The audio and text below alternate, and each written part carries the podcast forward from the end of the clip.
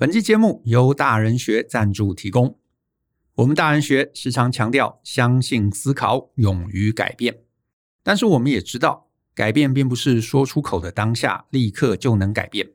小至减肥，大到追寻人生的目标，都是如此。要让自己改变，其实并不简单。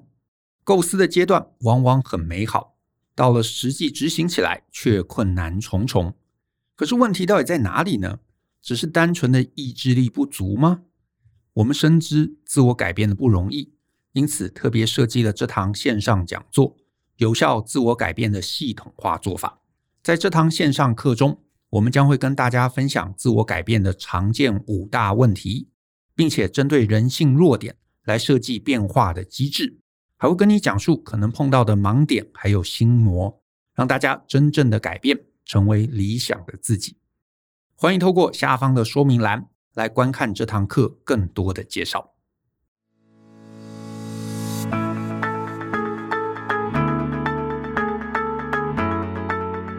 欢迎收听大人的 Small Talk，这是大人学的线上广播节目。我是 Joe 张国阳。大人学啊是个分享成为成熟大人必备学问的知识平台。我们长期分享职业发展、人际沟通、个人成长。商业管理以及两性关系等等的人生议题，那欢迎大家可以多多关注。这个自从啊五月中疫情呢开始严峻之后，这么三级警戒一个月下来啊，我身边其实有碰到好几个朋友，他其实心里啊变得是非常非常的焦虑。那一方面呢，每天看新闻嘛，尤其过去一个月，其实大部分都呃这个坏消息啊比较多，好消息比较少。然后另外一方面呢，他可能也很关注的，每天看着各类的评论，所以呢，这些新闻跟评论看多了，那呃身边啊就有两种完全不同的声音，就是呢一方啊，他可能会觉得这个呃中央啊，也就指挥中心啊做的很烂啊，想说怎么没有超前部署啊，然后背后一定有什么阴谋啊，所以心里觉得很焦虑。可是呢，我身边也有另外一方啊，他呢可能是非常拥护疫情指挥中心的。然后他看着这个新闻呢，报道这个双北的这个疫情啊，非常非常的严峻，对不对？数量都没有成功的压制下来。那他也在这个过去一个月啊，也觉得心中非常非常的焦虑。所以呢，焦虑的人，他们就通常做一件事情，就是每天花更多的时间看文章。那也因为又看了更多的文章，所以人就变得更担心、更愤怒、更焦虑，然后就越觉得，哎，为什么别人好像都不紧张？好，其他人都没有把事情做好。然后呢，就觉得其他人啊那么轻松，那么这个不当一回事，他们一定中了这个认知作战啊，所以心里就有很强很强的这个所谓的亡国感。可是啊，我得说，我得说，我一直都觉得啊，就是你心中有焦虑啊，或者是你觉得这个别人中了认知作战，其实关键啊，都在于你始终订阅同质性很高的一群人。这群人呢，他可能有类似的政治立场。啊，或者是防疫的立场，总之就是有立场了，所以他们就会不断转传支持这个理念的声音啊，支持支持这个理念的内容。那你看多了，你又本来就是在那个立场接近的，你就会更被影响。然后呢，你就会很担心，说其他人怎么都不知道这个讯息，他们都呃这个被其他的假消息骗了。所以呢，你就会花很多心力、很多时间到处去说服别人。想要影响别人，想要改变别人，可是别人就会觉得，哎，你很奇怪，然后就会更不愿意听你的意见，所以这整个过程啊，就会让你的焦虑感又在上升，它就会走入一个非常非常糟糕的一个负面循环。所以呢，如果今天在收听这一集的朋友，你在这一段时间之内，你也心里感觉到非常非常的焦虑，我呢，其实还蛮鼓励你啊，后续其实可以调整一下自己，至少呢。你尝试让自己做两件事情啊，我觉得你做这两件事情，你搞不好心里就会比较舒服，也会比较能够放松，然后也能够让自己啊专注在于做出一些对啊至少自己人生更有助益、更正面的一些事情。好，什么事情呢？我两个建议。第一件事情就是你在这样子的一个动荡的环境中，其实你最优先应该要找一些你能够立刻做。而且能够改善你自己处境的事情，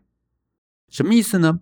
就是有些事情其实我们无法掌握的啊，比方说国家层级的事情啊，城市层级的事情啊，医院层级的事情啊。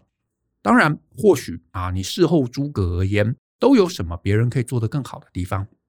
可是呢，事情已经发生了嘛，尤其他又在一个这个紧急危难的状况中，这个时候不管你骂也好，生气也好，其实终究已经于事无补了，而且呢，也没有办法这个真的帮上什么事情。那你不如在这个状况中，你回头回想，就是呢，我也处在这样的一个动荡的环境中，对不对？每个人其实都是嘛。当疫情严峻起来的时候，大环境一定有一些什么做的不好的地方。可是重点是，我也在这样的一个处境中，大家都生活在台湾里面，那你也受到影响了。所以在这个状况中，有没有什么你可以做的？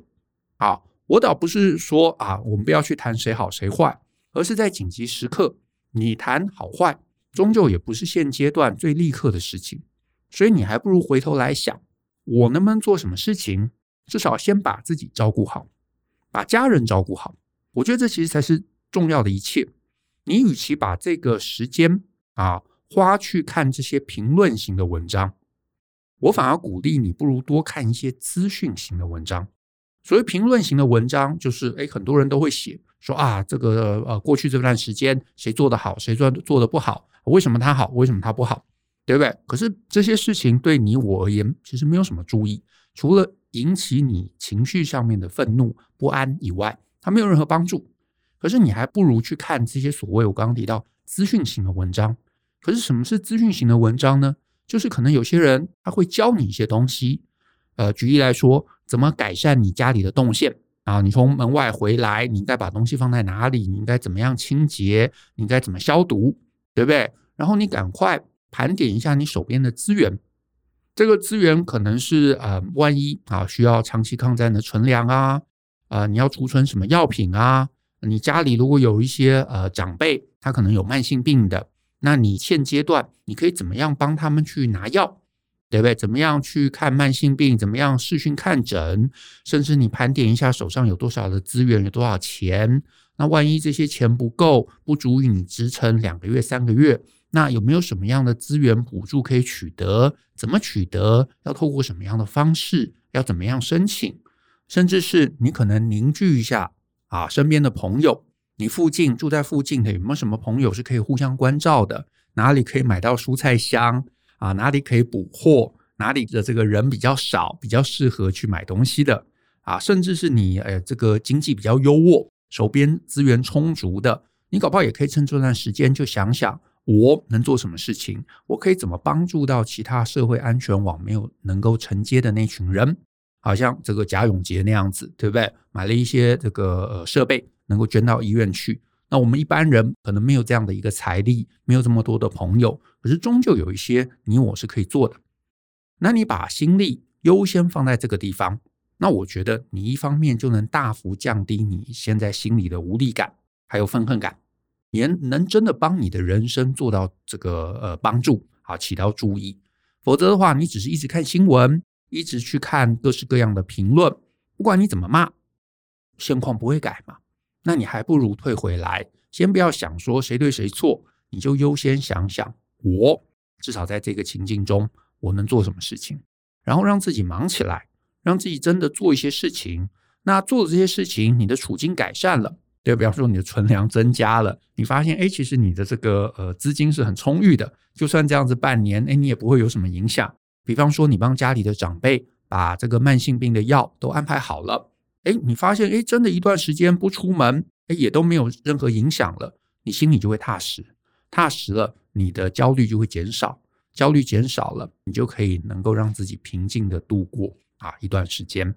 再来啊，另外第二件事情啊，这第二件事情我觉得是比较长线的啊，比较长线的。可是我觉得你现在就可以开始做，就是呢，我鼓励你啊，尝试让自己去多订阅不同观点的人，就是呢。你想想看，你平常一定有这个社群网络。我在之前的这个 podcast 我也有提过，其实你呢，在现阶段，现在这个世道啊，吸收资讯最好的方式，其实就是透过社群媒体，然后去多方订阅不同的人。而且关键就是哦，多方订阅不同的人，因为你就想嘛，如果你的版面上面大家都是同一个声音啊，举例说，你这个加的朋友每个人都说台湾是鬼岛，那我相信这显然是一个偏误，对不对？因为你自己也住在台湾，你也知道台湾并没有大家讲的那么糟。可是呢，假设你在另外一个极端，比方说你板上的人每个都在贴这个台湾 can help。啊，讲说台湾多了不起，可以帮助世界。那我相信这其实也是一个偏误，因为我们也看到台湾还是有一些地方是做的不好的。所以呢，我我的意思是，其实真实状况通常都是介于中间的啦，就是你要让自己持平。持平的方法就是逼自己各种观点都吸收，那你就能够养成你在各个议题上面都能有一个中立，可是超然，然后呢有。你自己想法的一个观点，那当然我也不是说哦，你就是不要有立场，你当然可以有立场啊，你绝对可以支持谁，你也绝对可以讨厌谁，这很正常，这也没有关系。可是，可是你不要让你的喜欢跟讨厌影响了你的判断。换言之，我鼓励大家，你要训练自己，让自己接收的讯息啊，能够尽量全面啊，尤其是不要让自己是先有立场再看资讯。就是有些人会习惯看别人的想法，然后就觉得说，哦，我觉得某某人很差，所以他的观点不值一一笑，所以你就不看。可是其实我觉得这是不对的啊！我觉得你尽量减少去看别人的觉得啊，意思就是说，诶，你会看很多社评，好，或者看很多脸书，大家去评论某某人好，某某人不好，可是大部分都是他的觉得的嘛。可是这个觉得有没有任何的判断依据？有没有数字？有没有任何的论点？如果这些没有，其实就是同温层的取暖。前面刚刚提到啊，前面刚刚提到，我鼓励你去吸收资讯。所谓资讯啊，就是这个人他可以教我一个不懂的东西啊，比方说那可能是疫苗的知识，可能是经济的趋势，可能他他甚至不是专家，他就是一个素人，可是他可以跟我分享美国现在的状况，因为他可能住在美国。或者德国的状况，因为他住在德国，或者日本的状况，对不对？他可以是那个领域的专家，他也可以是个小市民。总之，他谈的就是他看到的，他听到的，他拿到的，甚至他是一个专家，所以他告诉我他的知识判断，而不是只是告诉我，哎，我觉得谁好谁坏啊，我们要亲近谁，我们要讨厌谁。只要立场的观点，其实多半就是一个洗脑啊，就是他想要我跟他想的一样嘛。可是，如果他提供的我是一个资讯观点，而且是一个尽量客观的分享，那立场，我们相信大家看完了，你一定可以做出你自己的判断，对不对？所以这些人，我就会建议你，你要尽量广泛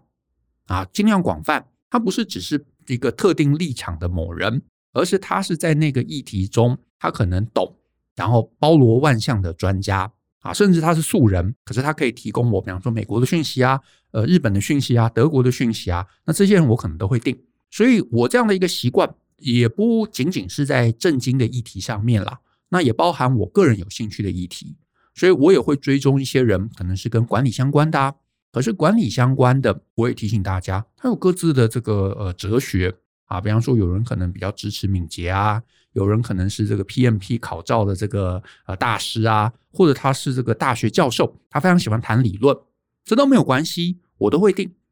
定了之后啊，有什么新议题，我就会很快看到，因为不同立场的人啊，或者是不同认知的人，或者不同观点的人，他们就会把这些议题丢出来，丢出来，你会好奇嘛？你就可以再去找专家的观点来看。那不管是其他像医药啊。像疫情期间，我其实就追踪了不少医生呐、那这些医生，哎，有有人认同中央，有人不认同中央，啊，有人认同呃这个疫苗政策，有人不认同疫苗政策，没关系，我就多方的看，看了你就会知道，哎，大家这个不同的想法背后的考量到底是什么啊？那其他当然像商业啊、科技啊、三 C 啊或戏剧等等，我其实也都会做这样的一个追踪啊，不是只听呃这个同温层的声音。总之啊。我觉得这整件事情的关键就是，不管你喜不喜欢这个人的论点，啊，或者不管你喜不喜欢他支持的人的论点，你都应该让你脸书啊，或者是其他社群软体这样的朋友，或者你去追踪的这个人呐，是非常非常广泛的。那广泛，那你说，哎，可是万一我发现他其实你知道，最后他其实乱讲话啊，他其实讲的没有道理，那也没关系，你就可以再透过所谓解除追踪来去降低那些他可能是刻意想要对我们认知作战或者想要洗脑我们的那些贴文。所以我自己觉得啊，我长时间做这样的一个事情，而且你长时间去看，你就会慢慢慢慢，你会很有警觉。会发现，诶，有些人他的论述改变了，他好像开始想要这个推销某个立场或者某个概念。你其实多方的这样子看下来，其实你真的能大幅降低你被假新闻或者被所谓认知作战操弄的那个几率。我甚至啊，再分享大家一个我自己依循的原则，就是我自己在脸书上面，我有一个追踪名单嘛。可是这个追踪名单我怎么决定的呢？我大概有五个。啊，五个这个原则，第一个就是这个人他是某个领域的专家，而且呢，他没有任何明确的政治立场，诶，这个是最棒的，对不对？就是他不是代表呃这个外国势力，他也不是代表这个政府来洗脑我们，他就是谈他的领域，这种人我觉得最棒，这是我会优先追踪的。那当然，如果一段时间发现，诶，其实他有隐藏的这个政治立场，那我也会谨慎起来。好，可是呢，第一个原则，他懂某个领域，而且他没有明确的政治立场。再来呢，这个人懂某个领域，然后呢，他虽然是有政治立场，可是至少他不会在他的那个领域上面扭曲发言。就是呢，我一路观察下来，我也会发现有一些名人、一些 KOL 啊，他虽然可能懂他的某一个领域，可是他在特定立场的议题中，他可能就会不讲话，甚至是他还是会扭曲那个专业。来去为某个政治的目的背书，那这种人，诶，我就会降低追踪啊。可是如果另外一个人，他是很坚持他自己这个专业领域的一个正直，专业领域的一个发声，他不会因为政治立场而扭曲，诶，那这个人我也会啊这个追踪着。然后再来第三个原则是，这个人他懂某个领域啊，然后虽然他是会有一些政治立场的一些牢骚。可是这些牢骚啊，都是在他的专业领域以外啊，所以你就知道，哎，某些文章你可以呃不当一回事。可是当他谈到专业领域的时候，你知道他是客观的，他是正直的。好，然后再来第四个，就是这个人他可能没有什么专长，可是他至少会分享一些实用的资讯啊。就是我也会追踪一些朋友或者追踪一些人，这些人他可能不一定有什么各自的这个专长，可是至少他会分享很多有趣的资讯。啊，什么优惠的资讯啊，或者是哪里有什么好吃的东西啊，哪里开了什么店啊，诶，这个我也会留在我的朋友清单上面。然后再来就是这个人他写的可能跟专业都完全无关啊，然后可是至少他写的东西很好玩，很好笑，那我也会把它留在追踪清单上。所以我自己在社群网站中，我追踪的清单大概是保持这样几个原则。可是我也有一个非常严谨的。取消追踪的这个机制啊，我也可以跟大家分享一下。就是呢，我可能追踪了几个，诶，我觉得很佩服啊，感觉很聪明，他会有一些论述、有一些论点的人。可是呢，一段时间之后，我可能慢慢发现，诶，这个人不太对劲啊，他的发言一定是先有立场才谈专业，他可能有一个非常强的政治倾向，那他的专业就是为了发言来帮那个政治倾向去背书的。那这种人，我就会觉得非常非常的危险，因为某一个议题我可能懂，会觉得他胡说八道，可是难保下一个议题我不懂，我就会被他牵着鼻子走，所以我就会把这种人取消追踪。再来就是我发现这个人各式各样的发言，其实都是想要在政治立场上面去影响别人。我相信你周围一定有这样的一个朋友，对不对？他们其实根本不问是非的啊，他们甚至也没有专业。啊，他们就是想要贴各式各样的这个政治文章，然后希望你去认同啊某一党或者某一个政治势力，他们做的、他们说的都是对的。那这个我觉得对我的人生也没有帮助，我也会降低追踪。然后再来就是说呢，他可能跟第三种啊，他可能跟政治无关，就是我可能会发现某些人他会高谈阔论啊，高谈阔论呢，他自己其实完全不懂的主题，就是。他可能根本没有相关领域的背景，比方说他根本不懂疫苗，可是他就写了长篇大论来评论疫苗的政策。那当然，偶尔啊，难免大家有一些情绪的发泄，我可以理解，那我也就看看就就过去了。可是如果我发现哇，这个人常常写他不懂的东西，而且呢写的都煞有其事的样子，那我也会谨慎，我也会把这样的人取消关注、取消追踪。然后再来呢，就是第四种，就是这样的一个人，他其实平常很少发言，可是发言大部分都是转贴，而且转贴的都是政治文啊。那如果转贴政治文比例很高，就表示他其实本身是有一个非常强的政治立场，而且他希望大家被他的政治立场所影响。那我我心里也会警觉啊，我心里也会警觉，因为这也代表他其实呃人生有很高的比重都是政治立场去影响别人，那表示他贴的所有的目的都是有一个这个认知作战的企图在背后的。然后第五种啊，呃，我也会取消关注的，就是这个人的发言大部分可能都是情绪抱怨啊。然后，甚至是都是一些比较没有意义的事情，什么集气啊，或者玻璃心啊，或者是一些低自尊的一些发言啊。那这样的人，我可能也会把他取消关注。换言之，你有意识的来做这十件事情啊，你有意识的来做这十件事情，你就会发现，你的社群网站上面留下的人，大部分其实都是有专业，或者至少秉持专业。会给你有意义的人生讯息或者人生判断的那群人。那至于那些比较玻璃心的，常常贴政治文的，常常想要影响你在政治立场做出改变的，那那些人在你的版面上就会越来越少。那当你这个版面上大部分都是有意义的资讯，然后你能够做出一定程度的判断，你能够知道在这个各方面的意见中，你怎么保持一个中立。那当然，你接下来的人生就能够越过越好，你也就几乎可以把这些所谓认知作战的文章啊，尽量隔绝在你墙面以外。那我觉得这个其实就是蛮重要的，这个其实会比从 lie 来接收讯息来的好很多。为什么呢？因为 Lie 大部分都是同温层，都是你的朋友嘛，所以他们贴一个什么东西给你看，他们贴一个什么东西给你看，其实目的都是想要影响你。我觉得其实分享背后的概念就是想要影响别人，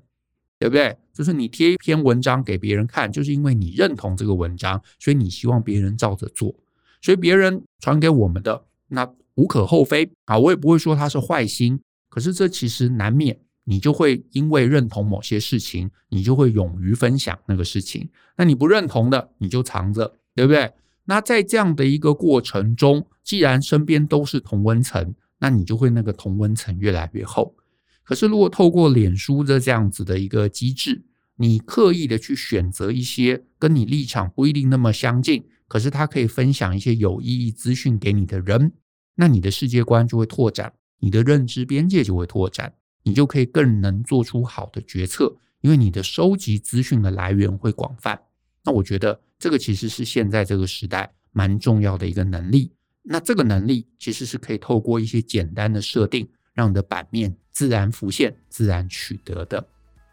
好，那鼓励你可以试试看，降低你的焦虑感，也降低你对于被认知作战的那个担忧，好不好？那我们今天的节目就到这边。如果你喜欢我们的节目，欢迎分享给亲朋好友，我们大家一起相信、思考、勇于改变，学习成为成熟大人的必备学问吧。那我们下次见喽，